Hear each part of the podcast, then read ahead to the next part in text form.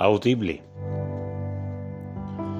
Así que en todo momento ofrezcamos a Dios por medio de Jesucristo un sacrificio de alabanza que no es otro sino la ofrenda de unos labios que bendicen su nombre. Hebreos 13:15 La lectura de hoy es una invitación a que públicamente y de manera audible se manifiesten expresiones que dan a conocer lo bueno y maravilloso que es Dios. Pareciera un ejercicio sencillo, donde en todo momento tendríamos la libertad de hacerlo.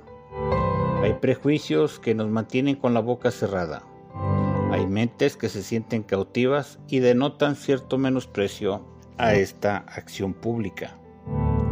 El agradecimiento a Dios hace posible que de manera abundante y natural surjan como fuente inagotable expresiones de júbilo y exaltación a Dios.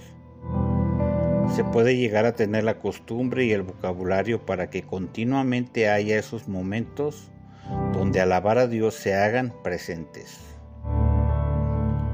pero cuidando que no sea una costumbre vacía y sin sentido, sino la que contenga verdadera felicidad de conocer a Dios.